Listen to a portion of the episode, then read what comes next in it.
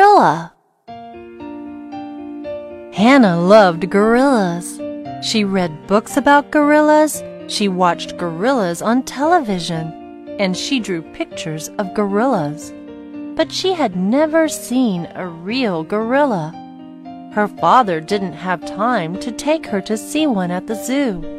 He didn't have time for anything. He went to work every day before Hannah went to school, and in the evening he worked at home.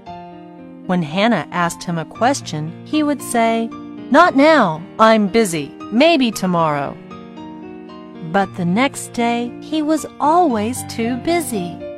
Not now, maybe at the weekend, he would say. But at the weekend, he was always too tired. They never did anything together.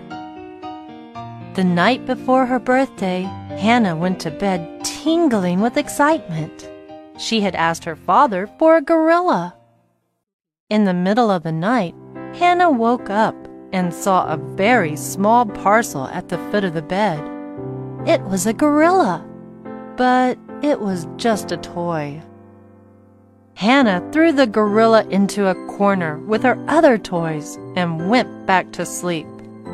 In the night, something amazing happened. Hannah was frightened. Don't be frightened, Hannah, said the gorilla.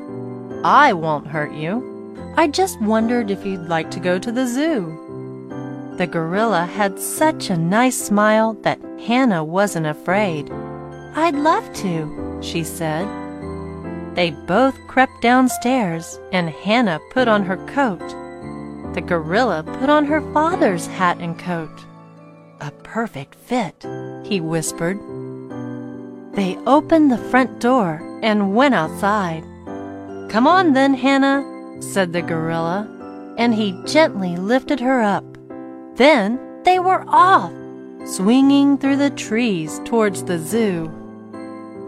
When they arrived at the zoo, it was closed, and there was a high wall around it.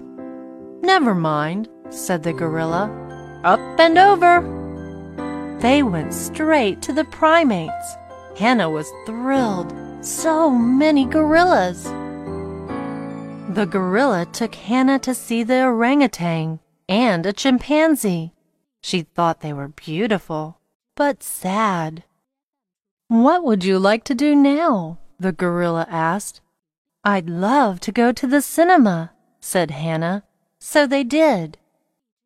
Afterwards, they walked down the street together. That was wonderful, said Hannah. But I'm hungry now. Okay, said the gorilla. We'll eat. Time for home? asked the gorilla. Hannah nodded, a bit sleepily. They danced on the lawn. Hannah had never been so happy. You'd better go in now, Hannah, said the gorilla. See you tomorrow. Really? asked Hannah. The gorilla nodded and smiled. The next morning, Hannah woke up and saw the toy gorilla.